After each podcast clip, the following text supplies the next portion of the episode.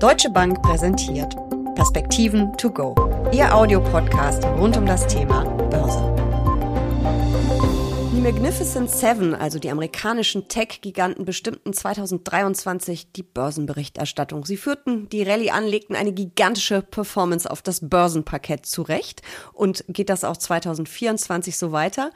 Und was ist eigentlich mit den kleineren Technologiewerten und gibt es vielleicht noch spannendere Branchen? Darüber sprechen Dirk Steffen von der Deutschen Bank und ich in den Perspektiven to go. Mein Name ist Jessica Schwarzer und damit herzlich willkommen. Dirk, die glorreichen Sieben, das ist schon wirklich beeindruckend.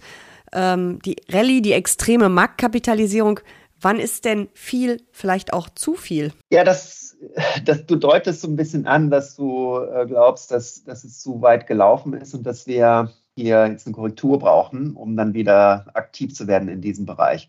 Das ist natürlich immer schön, ne, wenn man sagt, ach toll, jetzt ist ein Marktsegment, was ich total gut finde für die nächsten Jahre, um 10, 20 Prozent gefallen, das, das kaufe ich jetzt. Aber so, so läuft es ja leider normalerweise nicht. Also man muss wahrscheinlich dann doch zum Beispiel scheibchenweise, mhm. was auch immer die, die äh, persönlich präferierte Anlagestrategie ist in diesen Sektor rein, weil es einfach ein Sektor ist, der liefert. Also es mhm. ist ja nicht so, dass hier nur die, die Kurse gestiegen sind, sondern das ist ja durch eine ähm, ziemlich ordentliche Ertragskraft äh, möglich geworden, die ja schon seit über zehn Jahren läuft. Also von daher, glaube ich, muss man dabei bleiben. Ne, ne, für die, die noch nicht dabei sind, ja, würde ich mir schon was schon wünschen, dass es mal eine, eine, kleinere Konsolidierung gibt, aber das, das kann man halt leider so nicht bestellen. Wir reden ja eigentlich nie über Einzelwerte, aber ich darf sie ja mal nennen als Journalistin. Also wir reden dann über Amazon, Apple, Alphabet, Meta, Microsoft, Nvidia und Tesla und du hast es gerade schon angesprochen, das sind wirklich unglaubliche Erfolgsgeschichten, teilweise auch unglaubliche Erfolgsgeschichten, an die gar nicht jeder so geglaubt hat. Aber das sind natürlich jetzt auch, Stichwort nochmal Marktgewichtung, die ganz, ganz großen Werte in vielen Indizes. Und da hat es ja schon mal so ein bisschen ähm, Kritik gegeben. Die Nasdaq hat ja auch ein bisschen reagiert, weil die Gewichtungen einfach zu hoch geworden sind, oder? Das Schöne daran, Jessica, ist ja, dass, dass sie jeder hat. Mhm. Also wenn man breit investiert, so wie du und ich, ja, und die meisten unserer Kunden, dann sind natürlich genau diese Aktien auch in den Portfolien äh, vertreten. Und deswegen können wir uns, glaube ich, alle auch über diese mhm. sehr gute Performance 2023 freuen. Was, was wir, glaube ich, alle schon wieder ein bisschen verdrängen, ist, dass 2022 ja ein sehr schwaches Jahr für diesen Sektor war am Aktienmarkt. Und wenn man sich die Performance anschaut seit Ende 2021, äh, also die zwei Jahre Performance, dann sieht es gar nicht mehr so exorbitant aus. Also das nur, um das Ganze ein bisschen mhm. einzuordnen. Also ich glaube, wir müssen dann wirklich auf, auf die, die Gewinne schauen, auf die Ertragskraft und auf die Bewertungen. Und die Bewertungen wirkten vielleicht vor, ich sag mal so, vor ein, zwei Monaten noch etwas zu hoch, aber wir hatten auch in der Spitze ja ein ganz anderes Zinsniveau. Also da stand ja mhm. der zehnjährige Zinssatz in den USA bei 5 Prozent, ganz kurz mal. Ja, jetzt sind wir bei 4 Prozent. Also von daher hat sich natürlich auch die Bewertung im Vergleich zu Anleihen auch jetzt wieder etwas verändert. Mhm.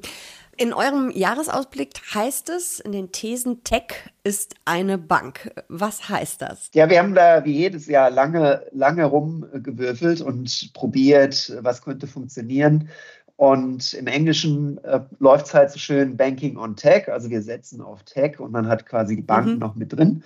Und dann ist als alter Handballer ist mir eingefallen, dass es im Deutschen ja auch den, den Satz eigentlich gibt. Also Tech ist eine Bank. Und äh, das, das passt dann halt so schön äh, zu unserer Positionierung. Also wir, wir sehen ja vielleicht ganz kurz, wenn du auf die Makrowelt nochmal schauen möchtest vorher. Gerne. Okay, schauen wir ja auf eine entwickelte Welt, also Industrieländer, wo es eigentlich kein Wachstum gibt, ja, also wenig Prozent oder so, wenn es gut mhm. läuft. Ähm, in China und Indien ist das anders, da reden wir ja über 5 äh, Prozent und mehr. Aber in, in einem Großteil der, der alten Welt gibt es ja kein Wachstum, wenn man so möchte, also jetzt überspitzt formuliert. Und deswegen äh, glauben wir, dass, dass man ähm, sich hart auf die Suche nach Wachstumsinseln begeben muss. Und eine davon äh, ist natürlich am Aktienmarkt dann das Wachstumssegment. Und das ist hauptsächlich Tech. Nicht nur, aber ähm, Tech. Darunter verstehen wir dann ähm, IT, also klassisch, ne, Hardware, Software, Halbleiter Dann haben wir Kommunikationsdienstleistungen. Hier, das sage ich gerne jedes Mal im Podcast, also reden wir nicht über Telcos, ja, in Europa, sondern äh, über Internetunternehmen, also Kommunikationsdienstleistungen. Was ich da übrigens immer spannend finde, ist, dass Amazon kein Tech-Unternehmen ist, wenn man sich die großen Indizes anguckt. Das wird anders als ja als E-Commerce, als Kommunika als ähm, Konsumgüterkonzern, glaube ich, einge. Also genau. Äh, zyklischer Konsum, ja. Mhm. Und, und das sind äh, ja auch die neuen Entwicklungen, dass die Klassifizierungen nicht so richtig passen, ja, weil mhm. natürlich äh, viele stark wachsende Unternehmen äh, dann so viele Unternehmensbereiche und Geschäftsfelder haben, die dann, wo einige davon auch mal explodieren, wie beispielsweise das Cloud Computing, ja, oder jetzt mhm. äh, künstliche Intelligenz äh, Sachen und äh, Big Data und so weiter. Deswegen verschiebt sich das. Aber wenn wir in den USA Deswegen nennen wir es erweitertes Tech. Also wenn wir den, den zyklischen Konsumsektor, äh, die Kommunikationsdienstleistung und IT zusammenrechnen, kommen wir auf über 50 Prozent. Und für uns mhm. ist es einfach logisch, äh, dieses Wachstumsfeld äh, Tech und Wachstumsaktien dann auch wirklich in den USA hauptsächlich anzustrahlen, wohingegen wir in Europa äh, andere Ideen haben die ich jetzt gerne noch, noch nennen würde. Und zu den Ideen zählt, apropos Tech ist eine Bank, unter anderem auch äh, die Finanzbranche. Wie bestellt, mhm. wie bestellt passen da die europäischen Banken dazu? Mhm.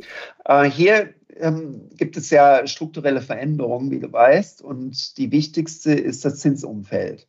Und äh, deswegen haben wir ja auch eine, eine, sehr gute Performance ja gesehen. Also das ging ungefähr los äh, Ende September, Ende Oktober, sowas in der Richtung 2022. Und dann gab es natürlich auch so ein paar ähm, Perioden des Durchatmens. Ja, ähm, klar, die gehören dazu. Auch wenn zum Beispiel Rezessionsängste wieder aufflammen, ist sicherlich äh, ist keine gute Idee, in Bankaktien jetzt äh, ein hohes Übergewicht zu fahren. Aber ähm, grundsätzlich ist dieser strukturelle Faktor, nämlich das geänderte, positiv veränderte Zinsumfeld, immer noch da. Und deswegen glauben wir, dass, dass es auch eine gute Idee ist, äh, zum Beispiel sich europäische Banken in Europa anzuschauen.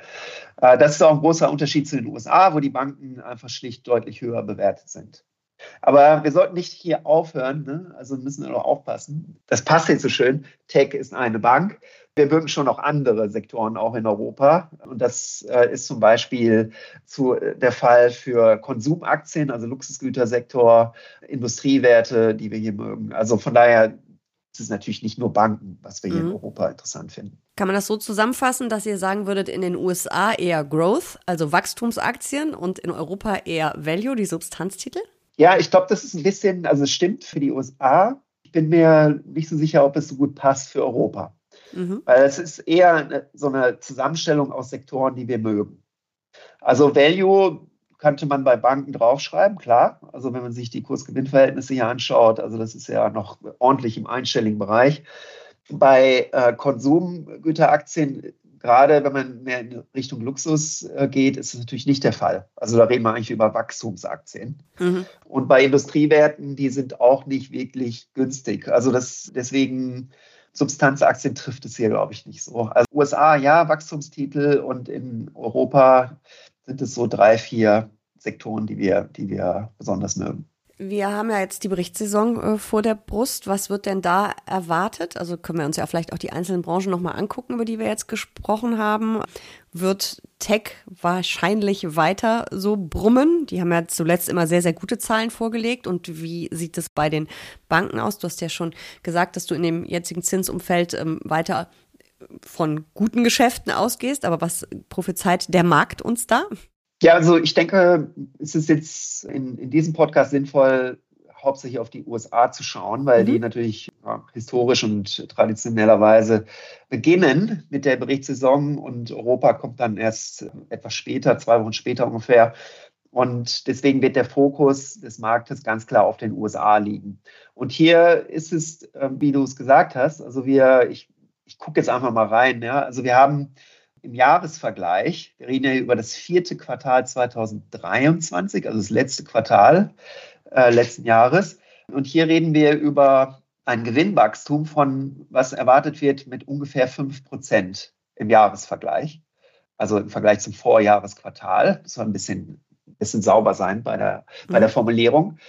Und hier äh, schneiden insbesondere, das wird dich jetzt nicht überraschen, drei Sektoren gut ab, nämlich Kommunikationsdienstleistungen, zyklischer Konsum und Tech. Und die Zahlen dazu sind plus 49 Prozent für die Kommunikationsdienstleister, plus 22 Prozent für zyklischen Konsum und plus 17 Prozent für Tech. Also das ist mal echt ein Statement. Oh ja. Wer schneidet denn besonders schlecht ab? Weil irgendwo müssen ja auch Ausreißer nach unten sein, sonst kommen wir ja nicht auf den Durchschnittswert. Ja, die hätte ich jetzt gerne verschwiegen, ne? Aber es ist, ich möchte sie aber hören. ähm, ja, dafür haben wir dich ja, ne? um äh, darauf hinzuweisen.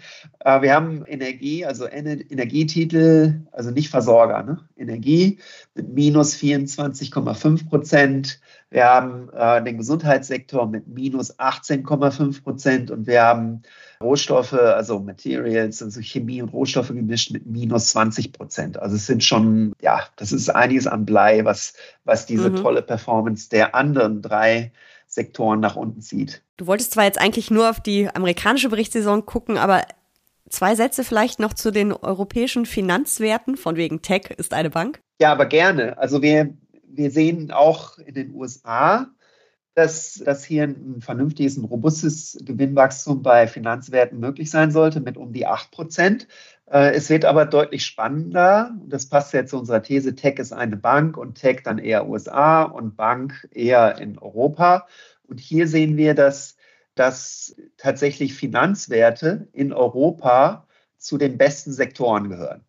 Und da reden wir immerhin äh, von einem Gewinnwachstum von 10 Prozent für Financials in Europa. Also ich glaube, das rundet das Ganze ein Stück weit ab. Aber es wird auf jeden Fall eine spannende Berichtssaison, weil wir wissen ja leider, dass es immer mal wieder auch negative Überraschungen geben kann. Da kann es dann auch mal ruckeln, gerade wenn vielleicht einer von den glorreichen sieben nicht liefert, oder? So ist es. Also die Erwartungen sind, ich weiß nicht, soll ich sagen, sie sind hoch? Also ich würde sagen. Ähm, Sportlich sind sie auf jeden Fall. Nach dem, nach dem Jahr was, äh, was ich jetzt, was wir beide hinter uns haben, 2023, wurde ja auch geliefert. Ja? Mhm. Also es ist, ist schon so, dass das jetzt nicht die erste äh, Berichtssaison durch die, die, äh, die glorreichen Sieben durch müssen und Wachstumstitel insgesamt.